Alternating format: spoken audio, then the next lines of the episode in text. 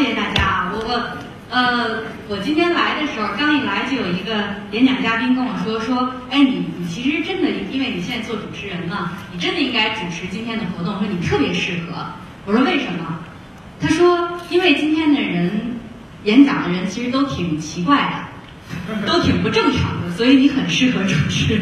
因为在他定义里，我也挺不正常，挺奇怪。这可能也就是我们说，呃，如果你一直循规蹈矩，大家认为你是正常，但你真的要这种生活吗？这真的是你想追求的、你想要的吗？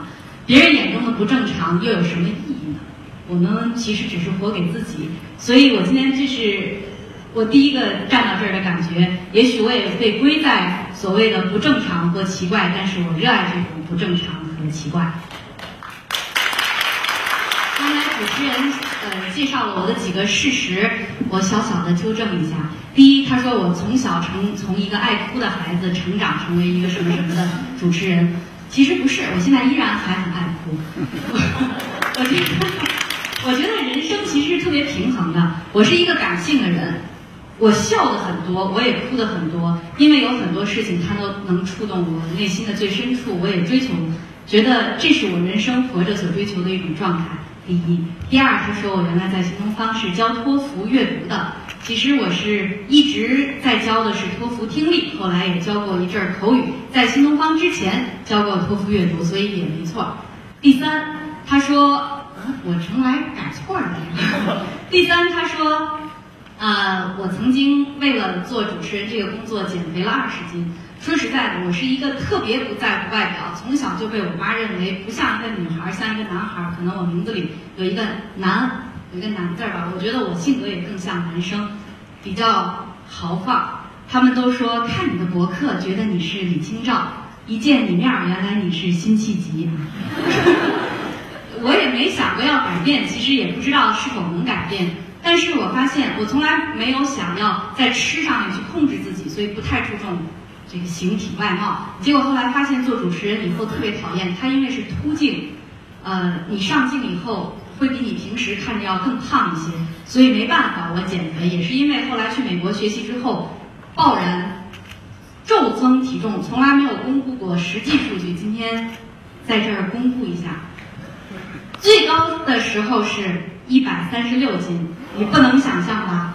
啊，后来呢，我觉得要做这个工作，我就开始减肥了。最后减到了八十斤，所以不是二十斤，是五十多斤。今天因为只有十八分钟的时间，我想如果我光讲减肥的话，女生肯定特高兴，男生就要愤然离场。所以这个话题等以后有机会我们再继续交流。这是刚才主持人的介绍，非常谢谢对我的鼓励，也特别谢谢呃古典给我这个机会，让来跟大家交流。很久没有站在台上去讲我自己，都是在作为主持人或作为记者去听倾听，所以我想很多人还在叫我老师，我不太喜欢这个称呼。我觉得我们活着其实都是为了从别人身上去学习。那天新京的工作人员，他的名字很有趣儿，叫海宝，是吧？啊，海宝问我说：“小南，你的演讲题目是什么？”我说：“你让我想一下。”我想了之后发给他的短信就是这八个字。我们曾经都说不想辜负青春，不想负了青春。但是我自己通过我这么多年自己的一个呃，也不是说奋斗历程，就是自己愿意按自己的方式去活着。我在前面加了两个字，因为这是我给自己的一种要求，也是自己的一种态度，就是不想负了青春。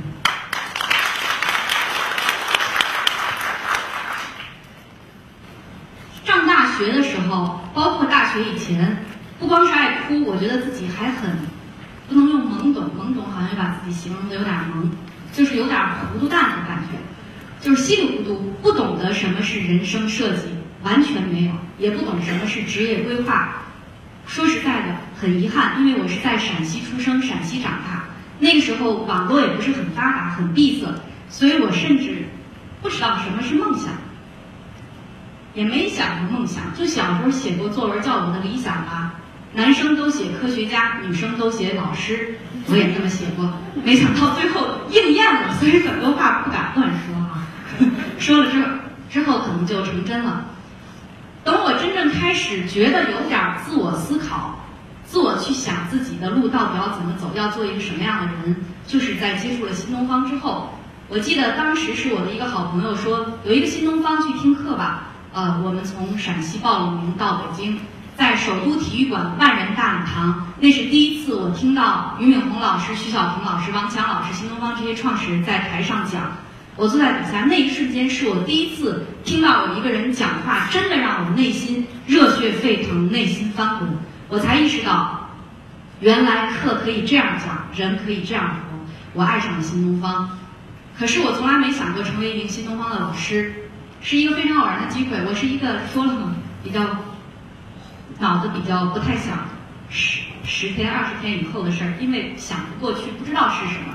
但是是在宿舍，四个女孩住在一个宿舍，一个女孩说：“小南，我觉得你可以做新东方老师，你比我们台上的那个老师能讲，你不妨试试。”刚好我看到新东方在招聘，就投了个简历，杳无音信。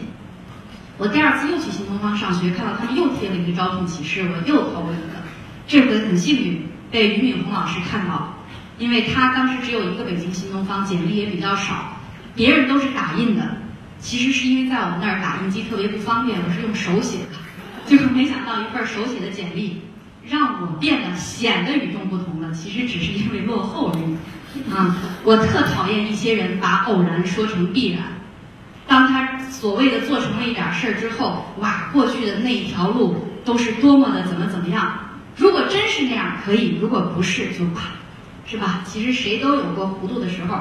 所以我第二次投简历的时候呢，于老师看到了，我就面试。这个过程我就不详细讲了。总之，我的一个感受是，嗯，为什么说英雄不问出处？这是我最大的一个感觉。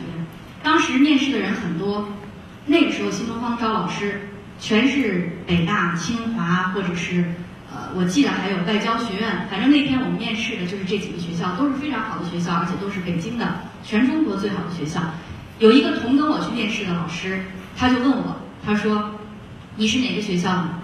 我说：“我是西安外国语学院的。”他说：“西安的，这学校我都没听过。”然后他马上问了一句话，我记了一辈子，我觉得这是我要努力的。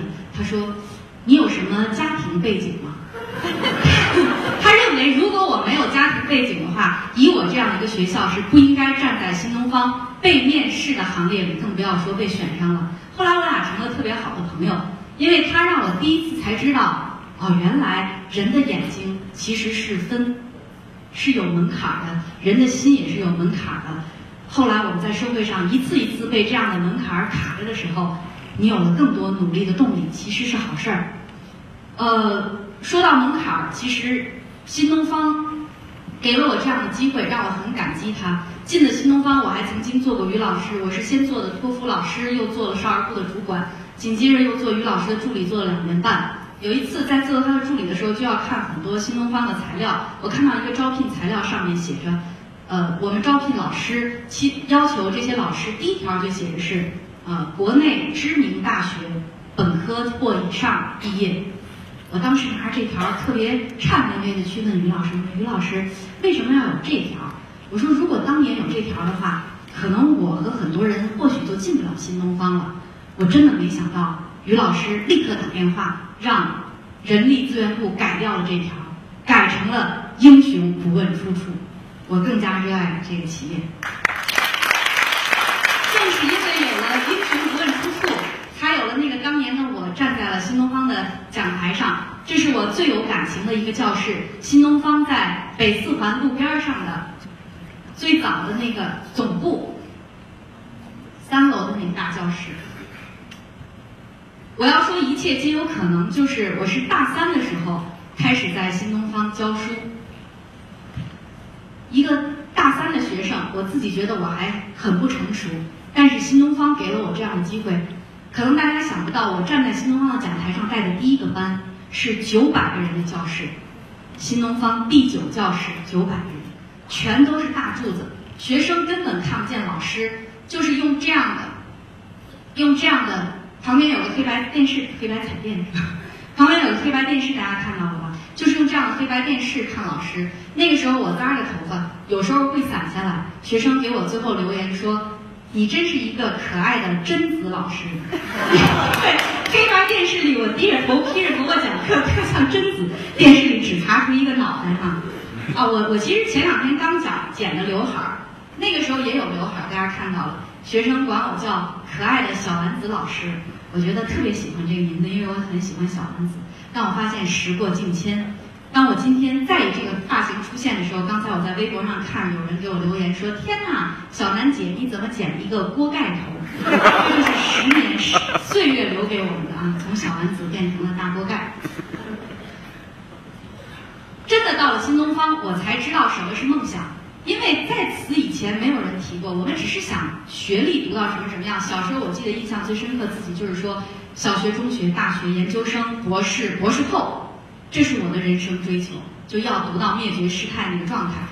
可是到那儿我才知道，原来不是这样的，不是只有读书这一条路可以让你去找到你自己。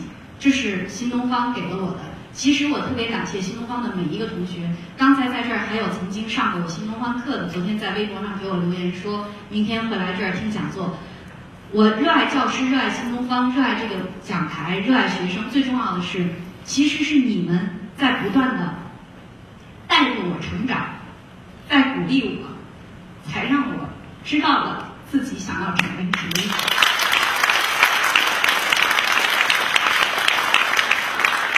这张照片特别有趣儿，这是我们去刚才一个同学是甘肃的，是吧？这是我们去甘肃讲座，大家看他那个时候我只有二十出头，可是这个学校极其重视，他在我的名字后面画了个括弧，写了个教授。这不是第一次我遇到这种情况，还有一次是在山西，也是几千人的大讲这个大讲堂。然后当时他们的团委书记说：“下面我们有请张晓楠教授上台为我们演讲。”然后我走上去之后，全场哈就是那种那种笑或者那种嘘声。后来我想了想，上去之后我说：“谢谢团委老师的介绍。”这个教授吧也没错。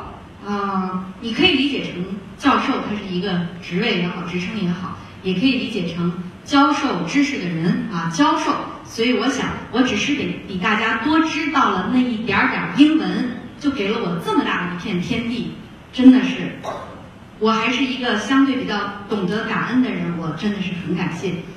呃，新东方其实我在那儿从零零年大三开始，然后后来毕业在那儿待了几年。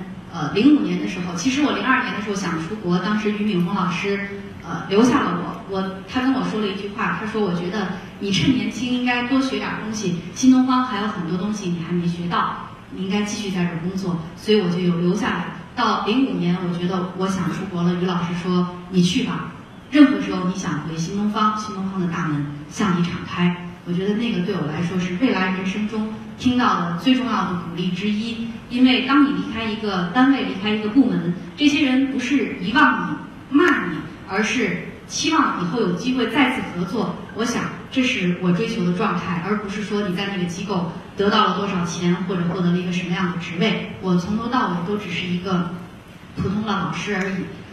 呃，顺风顺水，别丢了自己。在新东方真的很顺利，教书教到打分最高，又做了集团的培训师、演讲师、总裁的助理。可是我想，我期望去更多的去学习，因为教了几年，我觉得我自己可能倒空了。于是我到了美国哥伦比亚大学去读了金融专业。啊，美国的生活确实挺好，但是我想。我们出去，无论选择再次读书，都我至少我没有想通过它去改变人生的命运，因为你会发现，你要改变的是你自己人生的思维，你的命运绝对不会通过一个学校去改变。这样的一个，很多人说我我回国之后，他们说，哎呀，你从国外名校回来之后，那个气质啊，明显就不一样。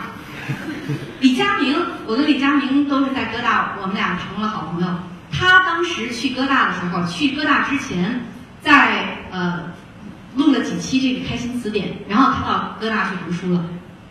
后来他有朋友说，呃，但是他是在哥大读书的时候，他的那个节目播出，于是呢，有的人就给他打电话说：“哎，佳明，你看，你一到哥大，经过这个海外名校的熏陶，你主持那个范儿，你都不一样。”佳明说：“拜托，那是我出国之前录的，好吗？”所以很多时候别太在乎别人怎么看，浮云，只有你自己怎么看你才最重要。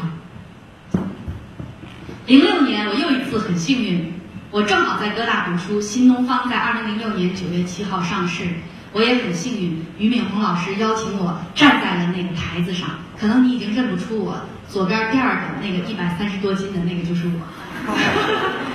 哎，当时啊，纽交所举办了一个非常盛大的欢迎仪式，哦，真的是非常长的桌子，可能就有从我这儿到后边这个台子这么远的一个大长桌子，能坐几十个人，大家围在一起吃一顿早餐，然后带你参观纽交所，反正就有很多的活动，组织这样的活动。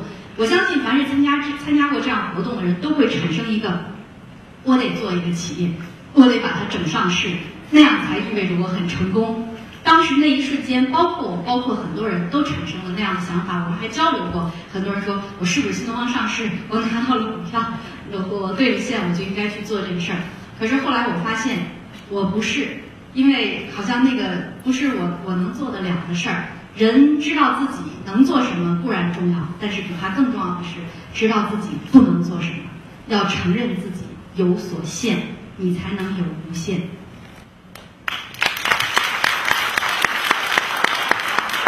那个时候，我第一次明白了什么叫做听从内心的召唤。以前别人跟我说这个的时候，我没感觉。比如当我听到有人说，说是有一天有一个声音在他耳边对他说。什么什么谁谁谁，你应该怎么怎么样？你要怎么怎么样？你难道就想怎么怎么样吗？我就纳闷儿，我说，哎，我怎么就从来没人跟我说呢？这人怎么到我这儿就这么犯懒呢？就没人跟我说这句话呢？结果忽然有一天，我发现不是有一个我内心的声音，或者是说别人跟我说了一句话，而是我不自觉的，我就发现，哎，这事儿靠谱，就是一个最简单的反应。为什么我选择了做主持人，或者是从事传媒行业？我看每，因为在那儿要看很多这个《华尔街日报》《金融时报》《纽约时报》，还要看很多美国的这个电视节目。在看这些节目的时候，看这些报纸杂志的时候，我经常拍案叫绝。我经常看着看着，我自己一个人在屋子里，我说：“原来新闻还有这么多的层次，原来人内心还有这么多的声音。”是别人的声音告诉了我，我想在一个地方倾听更多别人的声音，所以那是我内心的召唤。因为以前当老师主要是我在说，但我发现原来我更热爱、更让我痴迷的是听别人讲他们的故事。生存与梦想，很多人都在讲。我记得有一年我们去讲座，有一个人给徐小平老师发了一，就是给他一封纸写的信，打开看了一下，我们全绝望了。他只有一句话，他说：“徐小平老师，请你告诉我，如何在三年之内拥有一辆宝马、一辆豪宅和一个美丽的女朋友？”徐老师说：“你完蛋了。”就送给他了四个字。我想也是，可是呢，我们又必须去考虑生存。呃，我自己比较幸运，是因为我先解决了生存。我觉得我得养活我爸妈，我是独生女，我家里就我一个孩子，我爸妈跟我在北京。我为什么后来？我其实大学毕业就可以出国，可是我想，我得先在北京给我爸爸妈妈安了家，我才能安心的走。所以通过在新东方挣的钱啊，还可以，我给爸爸妈妈在北京那时候，因为房子也便宜，贷款买一个房子，买了一辆车，我觉得我可以去美利坚了啊。所以，先解决我和家人的生存，再去谈梦想。因为我现在才发现，我爸爸妈妈唯一的梦想就是我们。我们如果活不好，他们是不会开心的。所以我想得让他们先基本上衣食无忧，不算大富大贵，让他安下心，我才能去追求我自己的梦想。所以晚一点又有什么呢？选择与转折，在哥大读的是金融，不好意思，我可能要超时了，对不起。呃，在哥大学的是金融，所以我其实工作是在投行工作，呃，分别在纽约的呃。J.P. Morgan 就是摩根大通的纽约总部和瑞士信贷的香港的投行部去实习，但是在这两个地方工作之后，我知道，哈哈，这个不是我想要的。所以人生在做选择题的时候，可以先做一些排除。有人问我怎么去找到梦想，特别简单，就是不断的去试。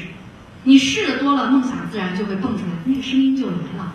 你不去找他，他就会去对那些不断尝试的人去说话，就不跟你讲话。你老在屋里是听不到声音的，只能听到你自己的忏悔声也好，懊丧、沮丧的声音也好。呃，在投行实习，我知道投行不是我想要的。在联合国，因为我去了，我是公共，我是双学位，公共管理，公共管理又去联合国实习，我知道，哈哈，这个世界组织也是我不，也不是我想要的。我想要的就是倾听别人内心的声音，希望做一些能够对这个社会产生一点积极正面影响的事儿。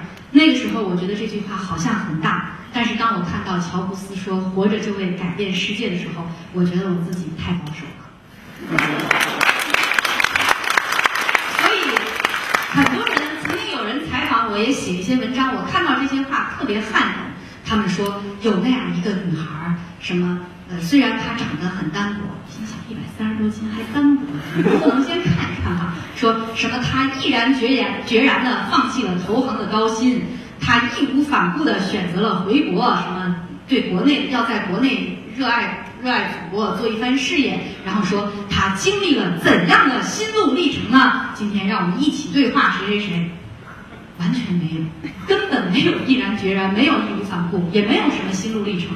我这个人，我跟大家讲，我从来不做长远的计划，我没有做过一年、三年、五年、十年的计划，因为我不知道下一秒钟会发生什么，所以我不做计划。我会做的计划最多只是一个月，这其实不是一个好习惯，可能我是一个太局限了的人，但是我发现要知道自己有所限，就在你限的范围内去做好就已经很不错了。所以我就只做每天、每每月啊的计划。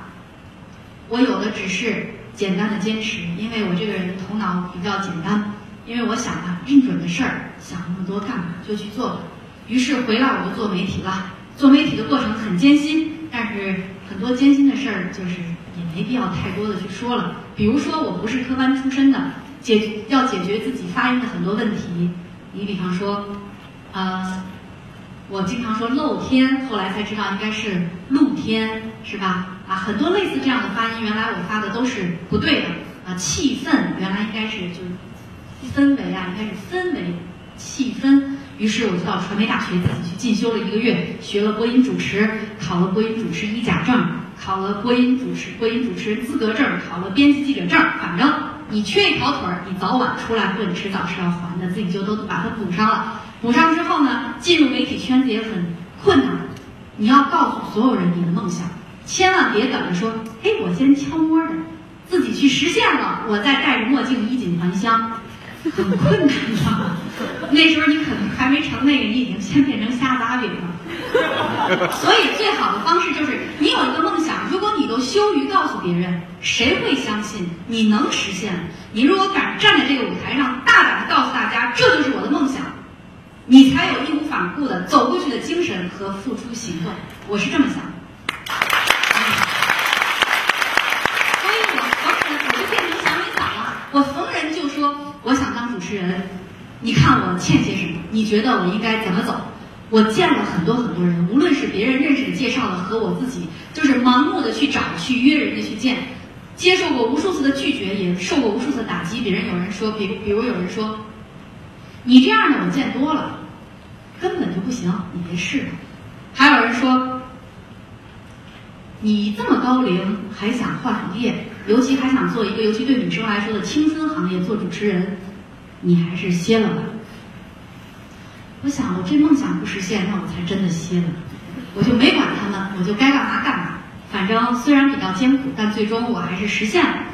我的所有的这几份工作，包括新浪、北京台、央视，全是别人介绍给我的，别人主动告诉我的，是因为曾经我跟很多人去分享了，我有这样一个梦想，I have a dream，就是这么简单。所以这是我在呃新浪呃派我去美国采访，这个老头的故事很精彩，我在主持人大赛中讲的，以后有机会跟大家分享。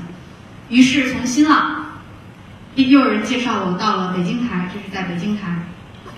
然后又到了央视数字频道，啊，虽然是数字频道，但是好像很多人说离这个主持的什么最高殿堂，虽然我不认为央视是所谓的主持最高殿堂，每个人都有自己适合的平台，但是我个人还是期望可以呃，去央视。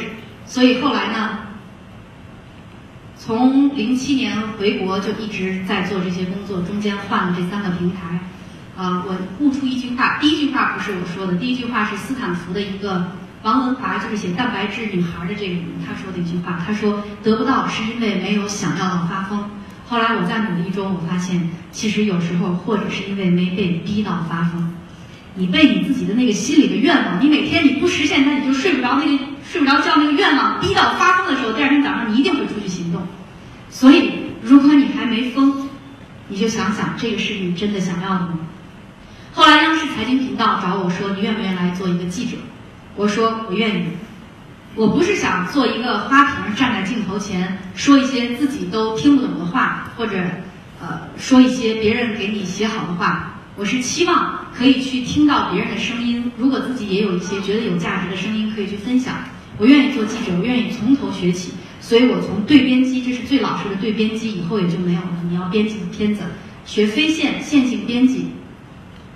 然后做记者，这是在世界经济论坛达沃斯论坛去采访，这是出国去采访，我很开心啊！做这个工作真的很好，让我有那么多的机会去听别人的声音，这些孩子多可爱，是吧？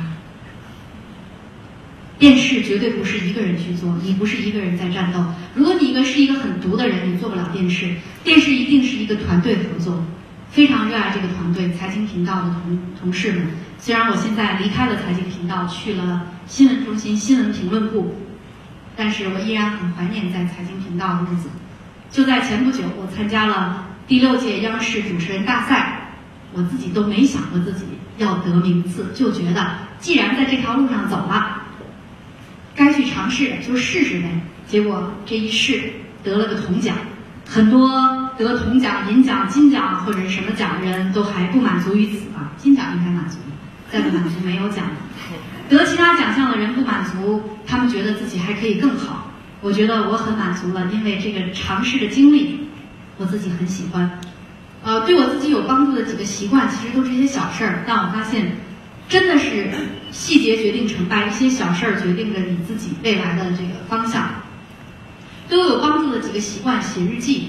有一天，我忽然发现，原来我只有短时记忆，长的东西我是选择性记忆，很多常识的记忆我很快就，就后来我也不知道为什么就会忘了。比如我曾经出现过看一个电影，看完两年之后，我重新看一遍这个电影，直到最后我才意识到这个电影我看过。我发现我必须写下来。我妈说我是老年痴呆症的前兆，所以我从我从很久以前就开始写日记。结果我发现，只是为了记下来这件事儿，帮助了我后来很多。因为记者是要观察生活，是要理解和体会生活，而写日记，让我可能就是某一天你非常写了一句今天什么节日和什么人几个人在一起吃了顿饭，他们说了什么话。后来我发现都对我做这个记者工作很有感悟，因为你做这个工作就是倾听别人内心最真实的声音。行事历每天排优先顺序，大家可能都会写。但我发现这个小细节对我也特别有用，每天必须把今天要做的事儿写下来，做完之后第二天划掉，再把没做完的腾到第二天。如果到第三天你还没做完这件事儿，可能这件事儿对你真的不那么重要。每天看书，而且我不太习习惯于电子书、电子书，我就习惯于喜欢纸质书，因为我必须做笔记，不做笔记这本书就像没看过一样。因为过一段时间我再翻回来看的话，可能还能提醒我想起它。跟自己说说话，静下来看得更清楚。呃，大家可能都会有静下来跟自己说话的时候，这个也是我的一个习惯。我最后想送给大家两句话。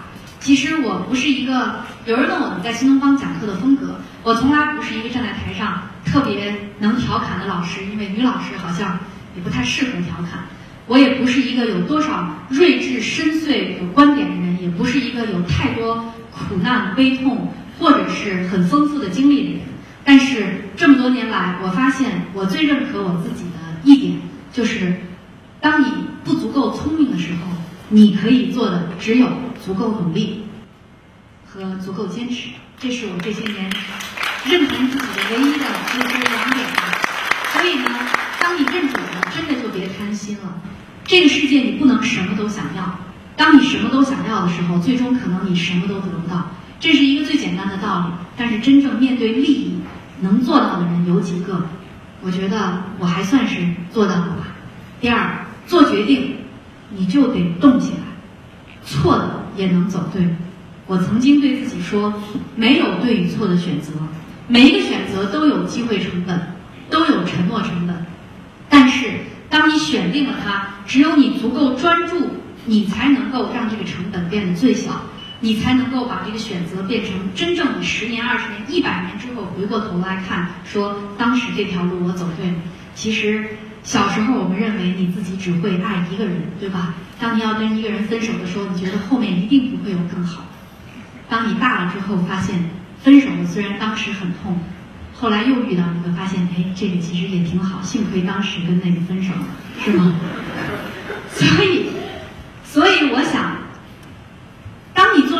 择，你不把它走对的时候，你后来才会后悔。而如果你全力以赴了，它真的就是一段美好的回忆。人生不就是为了老了坐在摇椅上不后悔而已吗？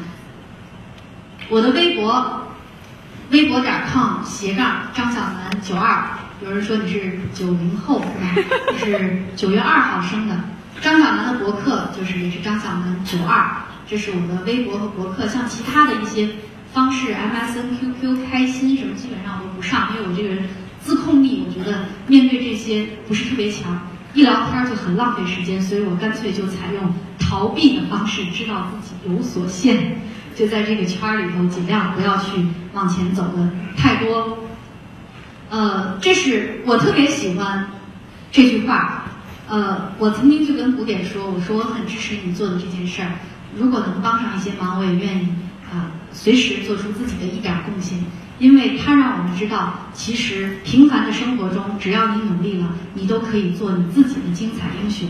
只有你做自己，你才真的与众不同，而这辈子才是不会后悔的一生。所以，我想大家不用有太多的宏图大志，只要你静下来，想好你每一天要做的事儿，做定一个选择，赶紧行动起来。